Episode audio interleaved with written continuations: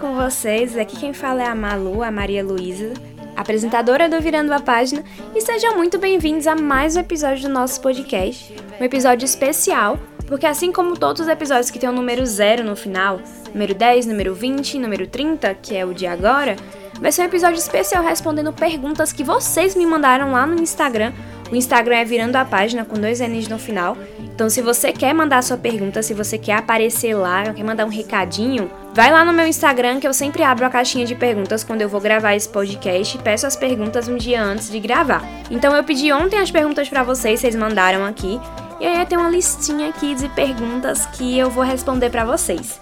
Já tem outros podcasts respondendo perguntas, vocês podem dar uma olhada aqui lá atrás, que vocês vão encontrar dois. É, tem uns bem legais e que eu gostei muito de responder essas perguntas. Então, vamos aí responder a pergunta de vocês. Eu aceito qualquer tipo de pergunta, gente. Eu, eu seleciono, obviamente, as que eu me sinto mais confortável para responder. Tem perguntas que eu não respondo que eu não quero falar sobre. Mas é, a maioria das perguntas eu costumo responder. Na verdade, acho que não teve agora nenhuma pergunta que eu não respondi. Graças a Deus, todo mundo sempre me mandou perguntas assim, de extremo bom gosto e nada ofensivas. Embora, se você mandar uma pergunta meio ofensiva, talvez eu responda aqui também, né? Então, fica aí a dica. Mas vamos lá, acomode-se.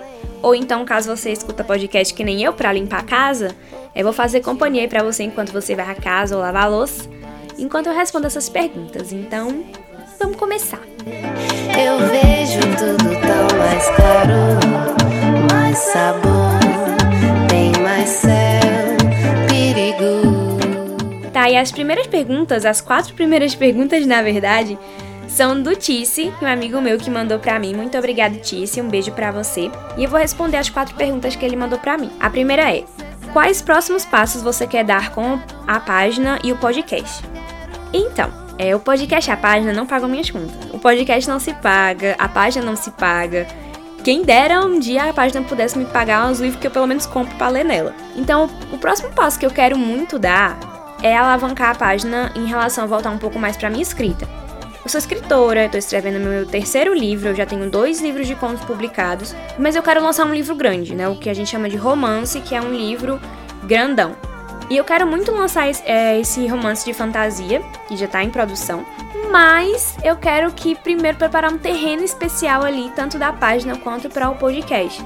Eu quero que mais pessoas conheçam meu trabalho, obviamente. Eu quero que mais pessoas tenham contato. Então acho que o próximo passo, tanto da página quanto do podcast, é mudar um pouco a forma como eu produzo o conteúdo para que fique melhor tanto para mim quanto para vocês, para que a gente possa estabelecer ali uma relação de amizade, vocês possam me conhecer um pouco mais, assim como eu possa conhecer vocês um pouco mais também. Eu sei que eu tô soando meio vaga, mas eu tenho alguns projetos, é, posso dizer assim, fixos, né, pra, que é pra executar. Um deles é a Twitch, que eu queria muito poder abrir live na Twitch. Eu gosto muito da ideia de abrir live e ler com vocês. Acho que seria uma experiência bem interessante. Mas eu não sei como é que eu ainda faria isso, porque eu não tenho câmera, não tenho um cenário bacana ainda. Mas, caso um dia eu possa ter essa possibilidade, eu quero, quero ir em frente sim. Por que não? Porque eu acho que seria uma plataforma legal de explorar. Mas, fora isso, eu quero seguir realmente no rumo de, assim, fazer que as pessoas me conheçam. Eu sei que parece meio, assim, abstrato, mas é isso. Fazer que as pessoas conheçam, fazer a página e o podcast chegar em mais lugares em mais pessoas. Qual adaptação literária você está mais à espera? Bom, Percy Jackson tá aí muito perto e eu quero muito saber como vai ser essa adaptação. Eu tô muito ansiosa, muito, muito mesmo. Tanto ela, e lá vamos nós aqui, né? Vou mexer aqui com um vespeiro, mas vamos lá. A adaptação de Corte de Rosa e Espinhos. O que é que eles vão fazer nessa adaptação? Eu não faço ideia. Eu tô muito curiosa para saber. Porque é um livro de fantasia cheio de elementos super difíceis de adaptar. Então eu tô assim, o tempo todo pensando, como? Como que as pessoas vão fazer isso, sabe? É mais pela curiosidade mesmo do que, tipo, eu quero uma maratona todos os episódios e assistir tudo. então, assim, diria que são Percy Jackson e Cor de Rosa e Espinhos que eu quero muito saber. A seleção entraria. A seleção também entraria aí, né? Mas a Netflix nem fala nada sobre o filme, então a gente finge que é, nem teve adaptação, nem teve promessa sobre. Casal sáfico favorito da literatura até o momento. Bom, obviamente tem as minhas meninas, né? Audrey e a May. São assim, meu casal incrível, adoro as duas, maravilhosas, lindas, perfeitas. Mamãe ama, mamãe cria, porque é eu que criei essas daí, então elas são meu casal. Mas, como eu não posso ser também clubista comigo mesma, eu vou escolher um casal assim que eu adoro, amo acompanhar, que é a Nicola e a Aster de O Meu Defeito de Gelo da LS Inglatini. Eu amo elas duas. Eu amo a Nicola, eu amo a Aster. Eu gosto muito de tudo que elas fazem. E eu amo o livro delas, é tão perfeito. Eu chorei muito. Eu tô muito ansiosa para saber do conto que vai sair, que eu sei que a dona Inglatini vai publicar um conto sobre elas. Então eu tô muito animada. Inglatini, caso você esteja ouvindo esse podcast, fica aqui a minha recomendação para você lançar logo, pelo amor de Deus, que eu quero muito saber o que vai acontecer com o meu casal. Eu adoro elas duas, elas são incríveis e maravilhosas. E eu não posso esperar para ler o livro delas outra vez, né? Porque eu tô doida para comprar o Medefeito de Gelo versão física. Tô esperando aí sair a tiragem para poder ter na minha estante a história das duas. Último romance que leu e senti uma sensação muito boa. Não é segredo para ninguém que eu sou cadelinha de sinestesia. Então vai ser sinestesia de novo. Estou falando pela milésima vez pela milésima vez, mas tô nem aí. Sinestesia é um livro muito bom e que merece ser falado. Sério, Sinestesia provocou em mim umas coisas que eu fiquei assim, sem reação nenhuma. É um, um livro que me deixou sem palavras pelo quanto ele me tocou, pelo quanto eu me senti feliz lendo ele, pelo quanto de identificação que eu tive com alguns personagens. E assim, eu fico lendo minhas partes preferidas, eu não tô nem brincando. Eu abro meu Kindle e eu digo, ah, eu vou ler um trecho aqui sinestesia. Aí eu leio dois, três capítulos para matar a saudade deles dois. Porque o Baez e o Alex realmente são um dos casais que eu mais assim cadelo, namoro o namoro deles até hoje. Então fica aí, esse foi o último romance que me pegou.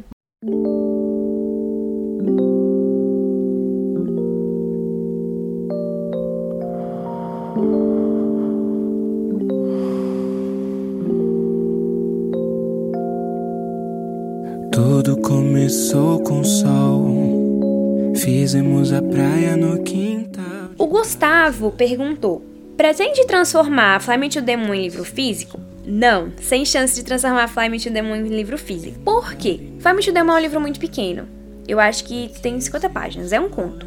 Então, assim, eu não vejo por que transformar em um livro físico, porque ia ficar muito um livro muito pequeno e o custo de produção dele ia ser muito maior do que o custo de venda para mim não ia ser muito benéfico para mim, também não ia ser muito benéfico para quem comprasse. Eu tenho planos de transformar Fly Me to the Moon em um livro grande?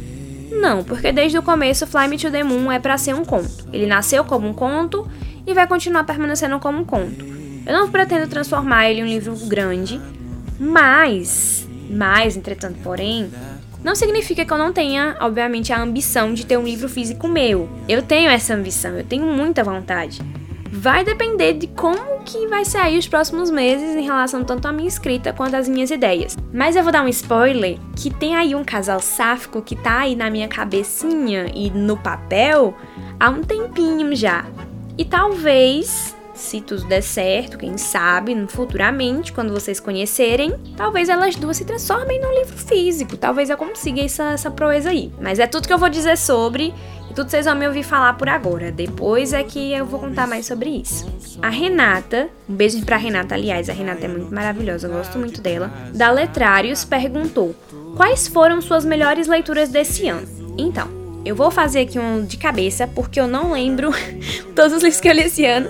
Eu teria que abrir a minha lista de livros que eu li. Mas eu geralmente eu só abro lista de leitura, tipo assim, vejo os livros que eu li no fim do ano. Geralmente deixo essa lista fechada, aí no fim do ano eu abro. Mas, de cabeça, eu posso citar O Mar Estrelas, definitivamente foi um dos livros incríveis que eu li esse ano e eu me apaixonei. Sinestesia, um livro muito bom também, que, né, que eu já cadelo o tempo todo, então não custa falar um pouco mais. Sete Maridos de Evelyn Hugo também foi uma leitura que eu gostei. Daisy Jones and the Six, talvez eu esteja virando cadelinha de Taylor Jenkins Wright, apesar de que eu não dei cinco estrelas para nenhum dos dois e todo mundo me massacra até hoje por conta disso. É sobre. Também teve Headstopper, né, que os quadrinhos eu li esse ano também. Então eu coloco sim como melhores leituras desse ano, porque foi, nossa, foi incrível, eu amei, muito bom.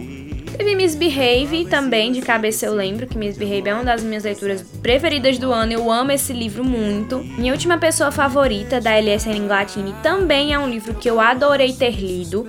Eu lembrando agora de cabeça. Deixa eu botar minha cabeça pra funcionar mais um pouco. Uh, uh, o Mal em Mim, da Andressa Rios. Também foi um livro que eu gostei muito de ter lido. Você tá vendo que tá figurando muitos nacionais aí, né? Mas é realmente, acho que um dos melhores livros que eu li esse ano. A maioria foram todos nacionais. Então estamos aí nacionais batendo metas e barreiras. A Mirella, uma das minhas melhores amigas aqui do Instagram, beijo pra Mirella do canal Capitulano, perguntou: Como surgiu a ideia do podcast? Foi completamente aleatório. Eu não posso dizer para vocês que tem uma história muito bonita por trás desse podcast, porque não tem história bonita por trás desse podcast. Eu só queria muito fazer alguma coisa diferente na minha página. Fazia um tempo que eu não sentia vontade de fazer alguma coisa nova e diferente. E aí me bateu essa vontade, tipo, ah, eu queria fazer algo novo. Mas vou fazer o quê? Eu não, não posso ir pra Twitch. Eu já tinha lançado um livro na época, mas eu não queria que fosse um livro, eu queria que fosse algo diferente em outra plataforma. Bom, na época eu estava viciada em podcast e pensei, por que não fazer o meu podcast de leitura? Não, não tinha muitos podcasts de leitura que eu conhecia. E eu fui lá e fiz o meu. Só que é isso. E bom, eu também falo demais, né? Tem esse detalhe. E eu percebi que eu não estava conseguindo expressar tudo que eu queria falar sobre livros e temas no book Instagram. Tem um número limitado de caracteres, nem todo mundo vai ler um texto muito grande, e eu queria falar sobre mais coisas. Eu percebi, bom, eu quero falar sobre mais coisas, eu não quero só escrever, quero falar. Bom, vamos criar um podcast. E aí eu criei o um podcast. A Mirella também perguntou: como escolhe os temas para gravar? Então, os temas para gravar, eles nascem de duas coisas. Twitter e leituras.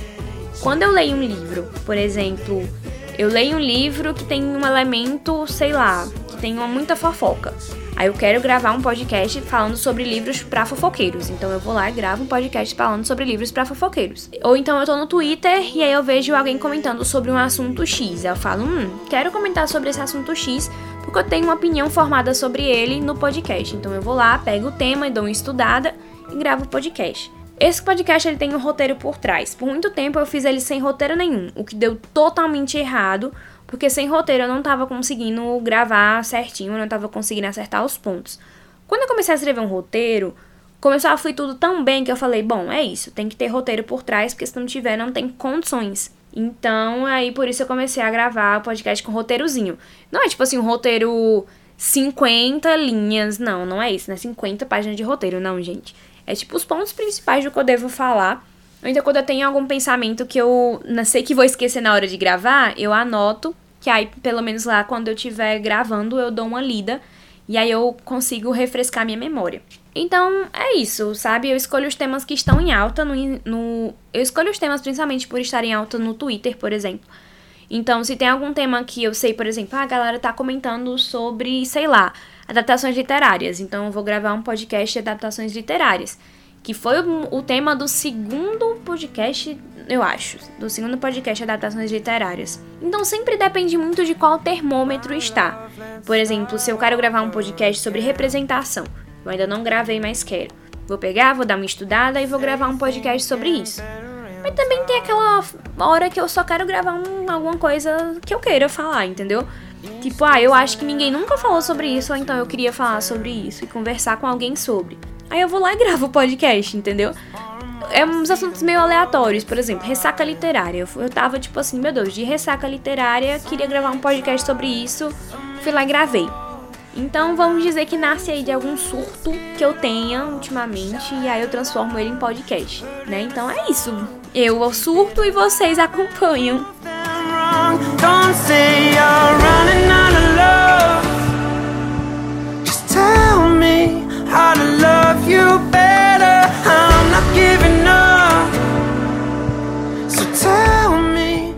A Luísa da Books and Forks, beijo pra Luísa, meu amor, perguntou: O que você sente quando vê que as pessoas gostaram do seu livro? Cara, é a sensação mais indescritível que eu posso imaginar para você. É, como autora, eu sempre soube que as pessoas ou iam gostar ou iam odiar. Elas não precisariam necessariamente me dar cinco estrelas, elas não, não precisam me dar nem estrelas se não quisesse. Mas eu queria que as pessoas lessem o que eu escrevo. Então, uma coisa que eu aprendi desde que eu comecei no Book Instagram como escritora é que críticas e críticas vão existir em todos os lugares. Você tem que aprender a lidar com elas. Então tem gente que nem olha, tipo assim, o que as pessoas falam no, na Amazon sobre seu livro, elas ficam, tipo, caladas. Tem gente que nem fala sobre. Tem gente que prefere ficar, tipo, mais de boa, não quer ouvir opiniões sobre isso. Só que eu quis saber, tipo, eu quero saber o que as pessoas estão achando do meu livro. Então, quando as pessoas começam a comentar sobre o meu livro, tipo assim, ah, eu gostei do seu livro, eu gostei dos personagens, eu gostei da escrita, fico com vontade de dar um abraço assim, dizer, oh, velho, obrigada por ter lido minha história, obrigada por ter me ouvido. Porque é isso, sabe? As, as, minhas histórias são a forma como eu me comunico e como eu conto quem eu sou, um pouquinho de mim. Embora eu possa dizer que mais ou menos essas histórias elas são aí pelas vozes da minha cabeça, também tem muito de mim em cada pedacinho. Então é uma honra, uma honra de verdade saber que uma pessoa leu meu livro e que ela gostou. Exatamente, que ainda por cima não só ela leu, como ela gostou do meu livro.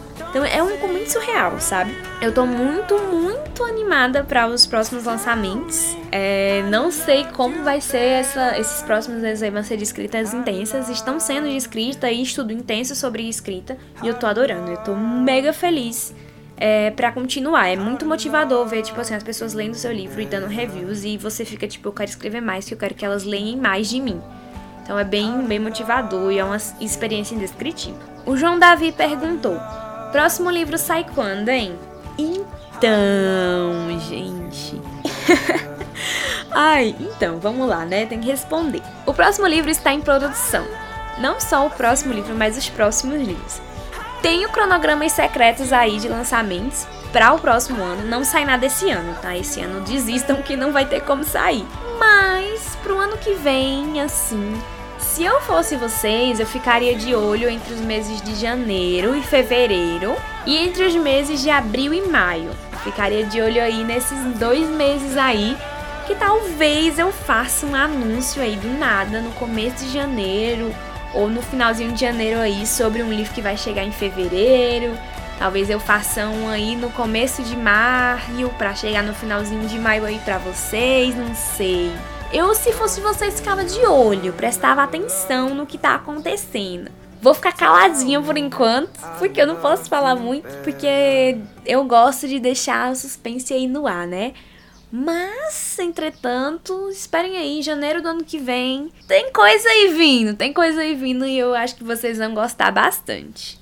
I wanna be a slave, I wanna be a master. I wanna make your heartbeat run like roller coasters. I wanna be a good boy, I wanna be a gangster. Cause you could be the beauty and I could be the monster. I love you since this morning, no, just for aesthetic. I wanna touch your body so fucking electric. Bom, gente, as perguntas acabaram. Eu gostaria de agradecer a todo mundo que me mandou perguntinhas para responder. Eu gosto muito de conversar com vocês, gosto muito de responder as perguntas que vocês me mandam. Então, se você tem uma pergunta para mim ou se você tem, sei lá, um recado ou se você quer saber um pouco mais sobre meu trabalho, acompanhe virando a página com dois N's no final no Instagram. Não esquece de deixar a sua avaliação no nosso podcast é muito importante que você avalie para que ele possa chegar a mais pessoas. Compartilha aí com todo mundo, me marca lá para eu saber que você está ouvindo. E é isso, gente. Muito obrigada, muito obrigada pelo seu tempo, muito obrigada pela atenção de vocês. Espero ver vocês na próxima quarta-feira com o Sinestesia. Um beijo e até a próxima.